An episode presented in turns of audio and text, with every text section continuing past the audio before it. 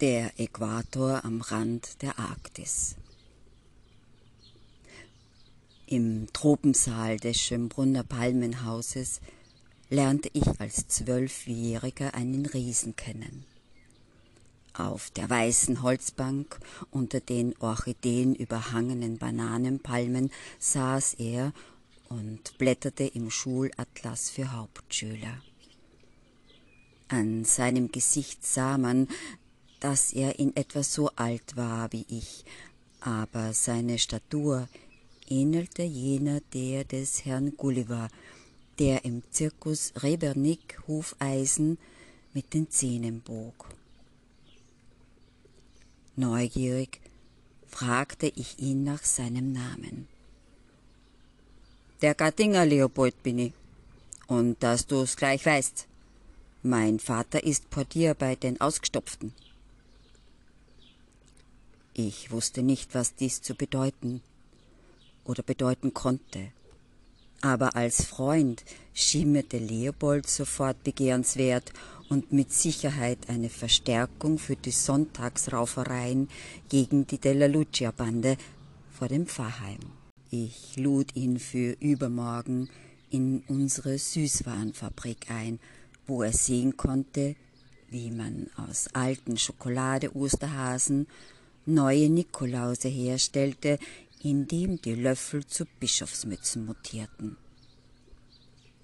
Im Gegenzug nahm er mich auf einen nächtlichen Geheimspaziergang an den Arbeitsplatz seines Vaters mit, in das Naturhistorische Museum.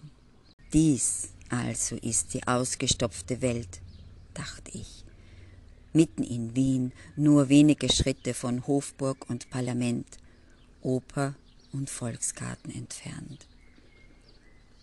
Eine steinerne Arche Noah voll der Nashörner und funkelten Käfer, Mambas, Kondore, Quallen und Eichen. Ein Depot der Erinnerungen an Gottes schönste Werke aus seiner manischen Phase. Gefiedertes und gepanzertes, glattes und schuppiges, flauschiges wie stacheliges, denen, wie ich später lernte, Kaiser Franz Josef 1857 an der Ringstraße eine endgültige Heimat zugewiesen hatte. Leopold führte mich behutsam am Arm, denn die Räume waren unbeleuchtet und nur von den Laternen um das Maria-Theresien-Denkmal sickerte durch die hohen Fenster ein wenig Helligkeit.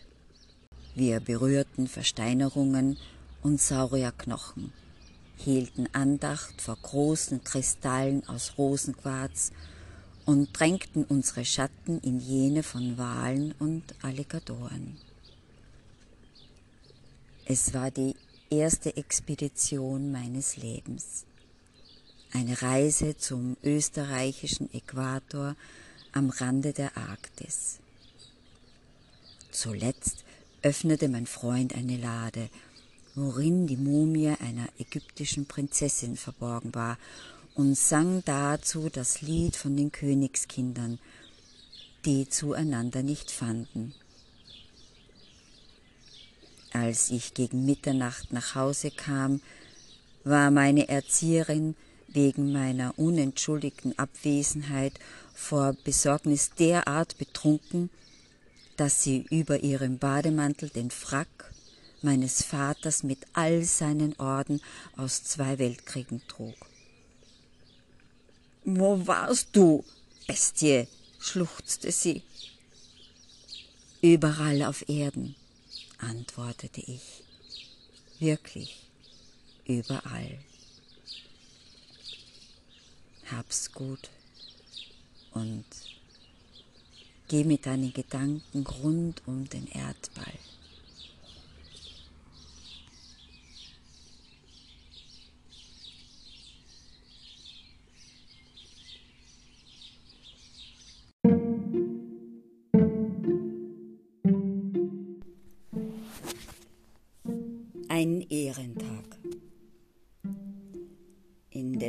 Kleinen Ort am Gardasee, der mein bestes Zuhause ist, gibt es einen Friseur.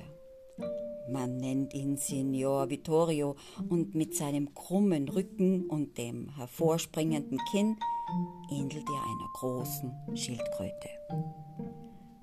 Anlässlich seines 86. Geburtstages ehrte man ihn auf dem zypressenumkränzten Hauptplatz mit einer Feier, die mich an ein Wirklichkeit gewordenes patriotisches Gemälde des Zöllners Rousseau erinnerte. Zum Abschluss trat Signor Vittorio selbst vor die etwa 200 Gratulanten und hielt eine Rede. Italiener, Freunde, geschätzte Mitbürger, begann. Es drängt mich, Ihrer Liebenswürdigkeit mit Aufrichtigkeit zu begegnen. Mit zwölf Jahren begann ich meine Lehrzeit im Salon Maruzzo in Brescia. Bald bemerkte ich, dass ich nur Talent für Dienstleistungen bei Männern besitze. Frauen sind zu geschwätzig.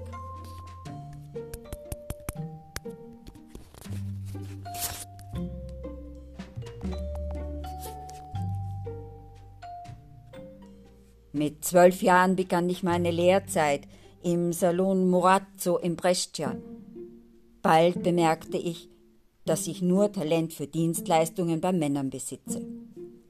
Frauen sind zu geschwätzig, wissen selten genau, was sie wollen und rauchen ihre Zigaretten noch beim Ondulieren und unter der Trockenhaube. Bei Männern ist alles rasch getan. Die Stammkunden antworten auf die Frage, wie immer, mit einem Kopfnicken. Dann schließen die meisten ihre Augen und geben sich Bildern hin, die nichts mit meiner Arbeit zu tun haben. Die Männer in unserer Gegend sind einsilbig. Das ist ein großes Glück. Es begünstigt meine Konzentration. Meine Freunde, Haare schneiden ist keine gewöhnliche Tätigkeit. Die Haare sind etwas Mystisches und verlangen ernst genommen zu werden. Seit 75 Jahren erzählen sie mir ihre Ansichten und die Ansichten und Aussichten ihrer Träger. Den Tod eines Mannes kann ich deshalb auf den Monat genau voraussagen. Natürlich tue ich es nicht, aber glauben Sie mir, wenn ich es täte, würde ich mich selten irren. Bücher sollte ich schreiben über die Launen der Lockenwirbel, den Eigensinn der Schnurrbärte, die Mimosenhaftigkeit der Nackenhaut oder das armselige Auf- und Abtanzen der Adamsäpfel. Die Jüngeren haben keine Ahnung mehr, was der Beruf bedeutet, welcher Hingabe und Genauigkeit es bedarf. Sie stecken keine Halskrause aus Watte mehr in die Hemdkrägen der Kunden um das Eindringen von geschnittenen Haaren zu verhindern. Sie verwenden kein Talgpuder mehr, um der Haut nach den Rasuren zu schmeicheln. Sie finden es unter ihrer Würde, das Haar in den Nasenlöchern und am Rande der Ohren zu schneiden. Sie fasonieren keine Augenbrauen mehr. Sie sind zu faul, Rasierschaum mit dem Pinsel selbst anzurühren, damit er die einzig erlaubte Konsistenz erhält. Sie wärmen sich die Hände nicht mit heißem Wasser, ehe sie mit dem Gesicht eines Kunden Kontakt haben. Sie wissen nicht, dass ein Friseur immer den wohlriechendsten Atem haben muss und dass Musik im Geschäft einem Verbrechen gleicht, weil das Klappern der Schere eine Melodie schafft, die dem Meditationsgesang buddhistischer Mönche verwandt ist und von nichts übertönt werden sollte. Die Friseurkunst ist am Ende, meine Lieben. Die für Männer meine ich. Verehrte Freunde, ich verwende noch acht verschiedene Scheren. Von jener für den Grobschnitt bis zur gezahnten für das Effilieren. Drei verschiedene Kämme, einen für das Heben der Haare, einen anderen für das Frisieren und einen dritten mit sehr schmalen Zwischenräumen für das, was man Auskehren der Schnitthärchen nennen könnte. Rasiert werden darf nur mit dem aufklappbaren Rasiermesser. Man schärft es vor jeder Anwendung auf dem schwarzen Schleifband. Alles andere ist Dilettantismus der unerträglichsten Art. Und jetzt noch eine Hauptsache. In den ersten Salons meiner Jugend wurden die Haare nach dem Waschen mit Handtüchern trocken gerieben.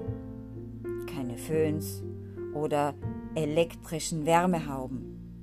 Das schädigt die Haarstruktur.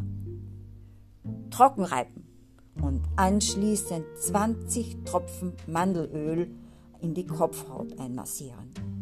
Kein Quäntchen weniger und kein Quäntchen mehr. Für Glatzen ist überhaupt Mandelöl das Idealste. Manchmal in meinen Träumen regnet es Haare. Unaufhörlich fallen Haare in allen erdenklichen Farben vom Himmel.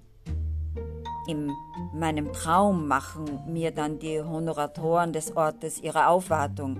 Also Sie, lieber Herr Bürgermeister, und Sie, meine verehrten Herren und Damen, Gemeinderäte, und Sie, würdiger Herr Pfarrer, Signor Vittorio, flehen Sie in meinem Traum, helfen Sie uns.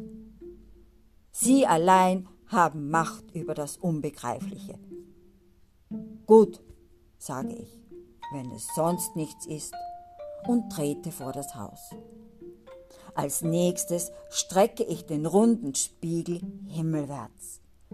Sie wissen schon, diesen Spiegel, mit dem ich für gewöhnlich den Kunden das Ergebnis meiner Arbeit von allen Seiten zeige.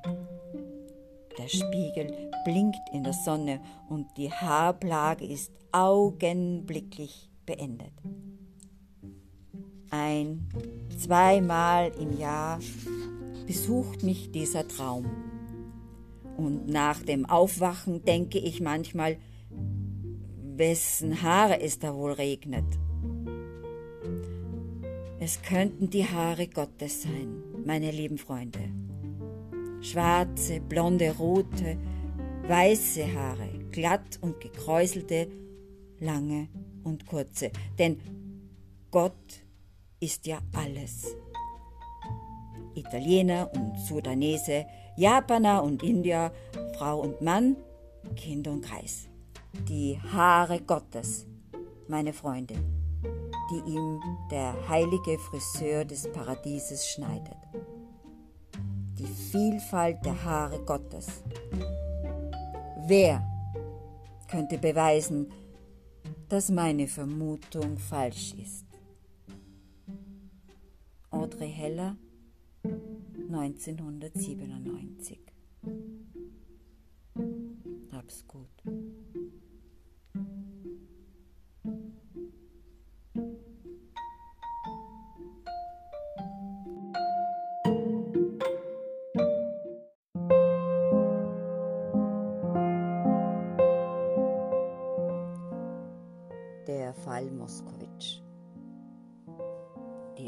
Die Anreise von Genua nach Nizza war stürmisch und verregnet gewesen. Aber als ich auf der Promenade endlich das Hotel Negresco betreten wollte, stürzte aus den Wolken dermaßen viel Wasser, dass man glauben konnte, hohe Wellen des wenige Schritte entfernten Meeres hätten sich in die Luft verirrt. Der Portier betrachtete mich einen Augenblick und sagte dann lachend, etwas so Durchnässtes wie Sie erhält bei uns normalerweise kein Zimmer, sondern übernachtet im Schirmständer. Minuten später streckte ich mich im heißen Bad und massierte mir die Schläfen, um die wieder einmal besonders quälenden Kopfschmerzen ein wenig zu lindern. Bisher kein guter Tag, sagte ich halblaut zu mir selbst. Für den Abend war ich mit Dr. Krevell verabredet, der mir Unterlagen über den Fall Moskowitsch übergeben sollte. Bis zu unserem Treffen galt es, noch sechseinhalb Stunden möglichst sinnvoll zu verbringen. An einen Spaziergang war bei dieser Witterung nicht zu denken. Unglücklicherweise hatte ich keine Lektüre eingepackt. So beschloss ich entgegen meiner sonstigen Gewohnheit, schon um diese Uhrzeit die Bar des Hotels aufzusuchen. Sie ist ein pompöser Teil jener Negresco-Geschmacklosigkeiten, deren abscheuliche Summe einen kuriosen Zauber entfaltet, dem beinahe jeder Gast für ein oder zwei Tage erliegt. In dieser Bar lebt seit langem eine riesige Katze mit einem rostroten, buschigen Fell. Man findet sie meistens auf einem Fauteuil nahe dem Piano. Das Tier strahlt jene vollendete Eleganz aus, die heutzutage zumindest in Vergessenheit gerät und für deren wenigstens andeutungsweises Begreifen ich die Betrachtung des Slow Fox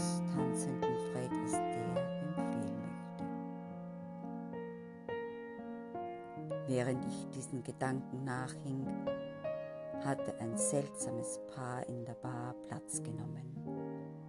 Eine greise Chinesin oder Vietnamesin und ein etwa gleichaltriger französischer Herr, dessen Hinfälligkeit schon etwas Gespenstisches ausstrahlte. Sie saßen einander gegenüber und redeten mit den lauten Stimmen schwerhöriger, so dass ich jedes Wort ihres Gesprächs verstehen konnte. Wie schön du bist, wiederholte der Mann alle paar Sätze mit großer Heftigkeit. Dein Lachen sehe ich. Ein schöner Morgen ist es im September 1951. Am Tisch vor dir ein Bouquet Mohnblumen, dein Haar zu einem Knoten gebunden. Wie du duftest, Geliebte. Wie schön du bist. Und sie antwortete, die Eleganz deines Leinenanzugs, die Kraft deines Blickes, mein Freund aus der Fremde. Höre nie auf, mich anzusehen. Und er, wie schön du bist. Komm in den Schatten. Mit dem Schatten will ich dich teilen ohne Eifersucht. Und sie, sei still und sieh mich nur an. Der Gesang der Insekten begleitet uns durch den Tag. Ich gab dem Kellner ein Zeichen. Als er neben mir stand, fragte ich ihn, ob er das Paar kenne. Ja, mein Herr, Sie kommen dreimal die Woche, seit ich hier arbeite, seit 15 Jahren dreimal die Woche. Was ist die Geschichte der Herrschaften, wollte ich wissen. Ich kenne nur Bruchstücke, sagte der Kellner. Sie haben einander angeblich in Indochina kennengelernt während des Krieges. Er war Journalist und man behauptet, dass sie die Tochter eines Ministers ist. Bald wurde geheiratet und dann sind Jahrzehnte vergangen, von denen ich nichts weiß. Seit sie begannen, uns hier in der Bar zu besuchen, sprechen sie, wie ich und meine Kollegen vermuten, ausschließlich Dialoge aus ihren Anfängen. Eine ehemalige Amour fou, in der sie gefangen scheinen wie in einem Hamsterrad. Sie nehmen die Gegenwart nicht zur Kenntnis und bestehen aus nichts als Erinnerung und Illusion. So oder so ähnlich, glaube ich, ist ihre Geschichte. Ich bedankte mich, bezahlte und streichelte noch eine Weile Josephine, die Katze. Plötzlichen Aufwallung von Selbstmitleid dachte ich, für die Katze ist immer jetzt und für die beiden Kreise immer damals, aber wohin gehöre eigentlich ich? dann beschloss ich, doch ein wenig am Strand zu spazieren. Denn in einem Spiegel, der zwei vor dem Negresco befindliche Palmen und ein Stück Himmel wiedergab, konnte ich erkennen, dass sich das Wetter beruhigt hatte.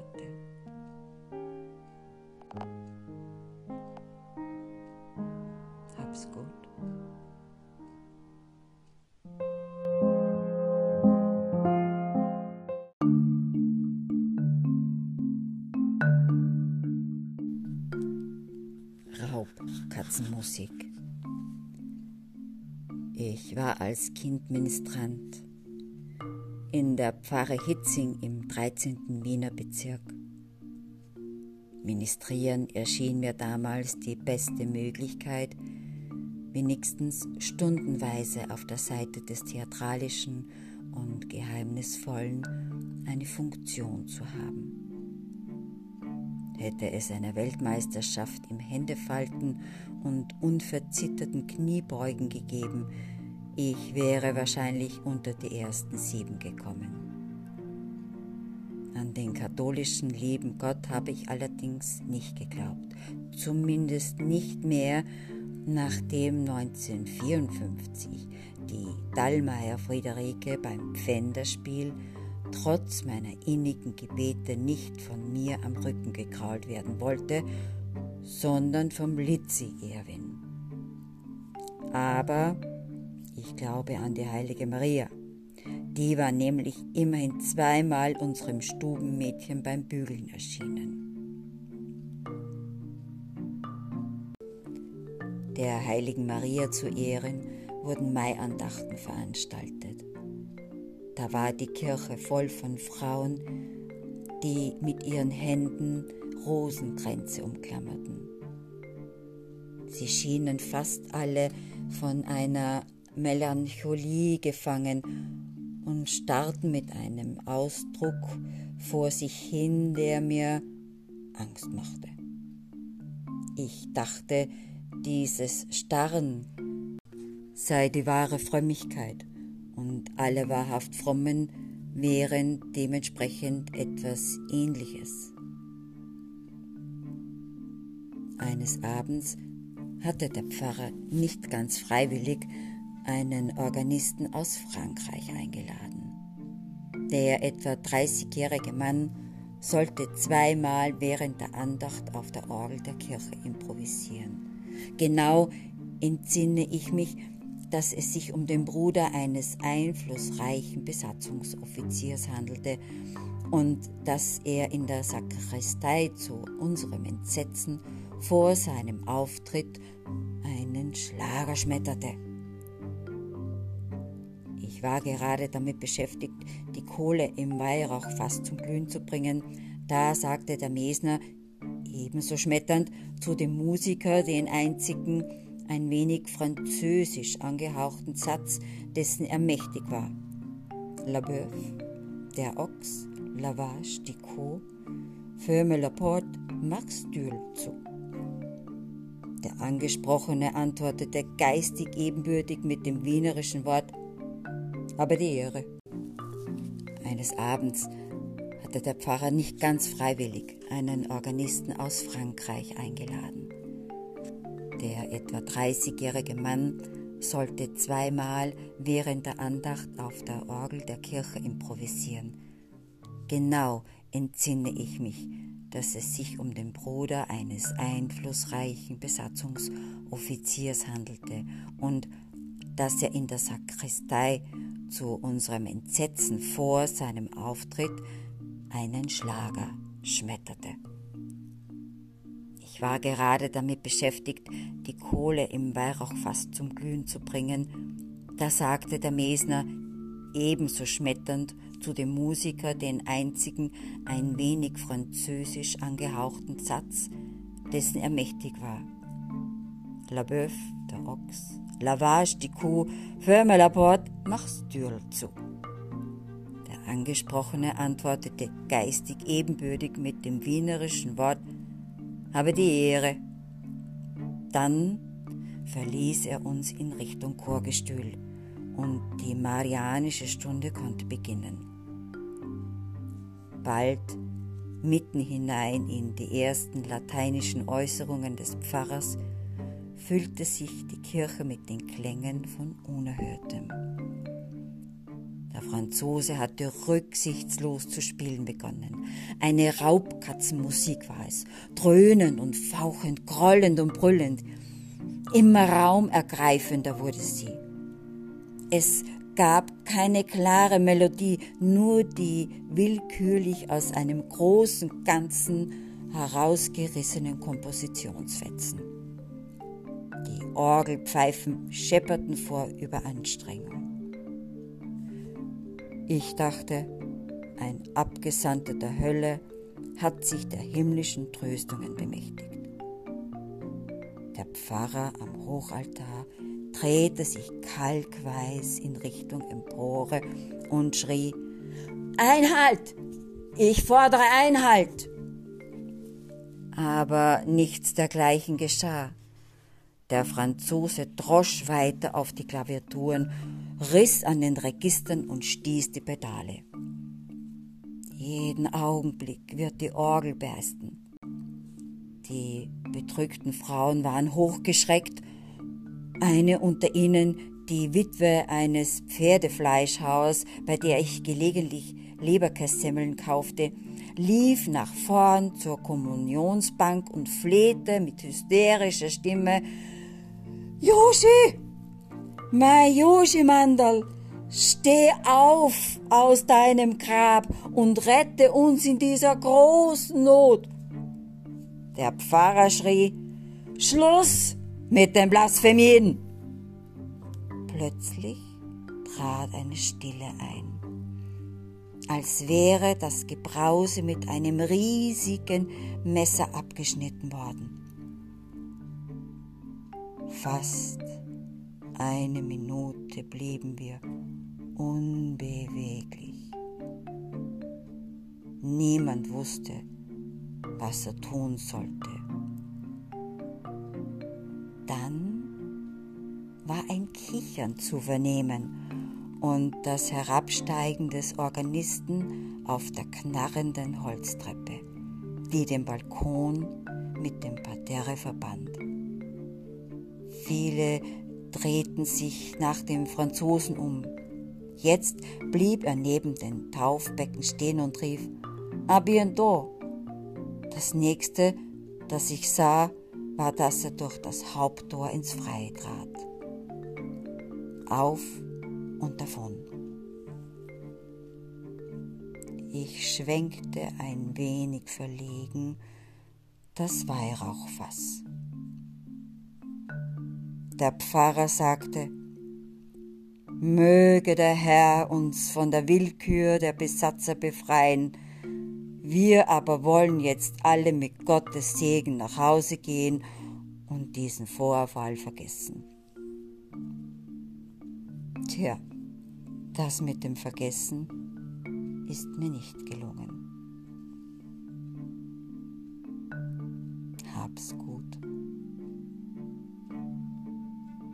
Dieser Geschichte.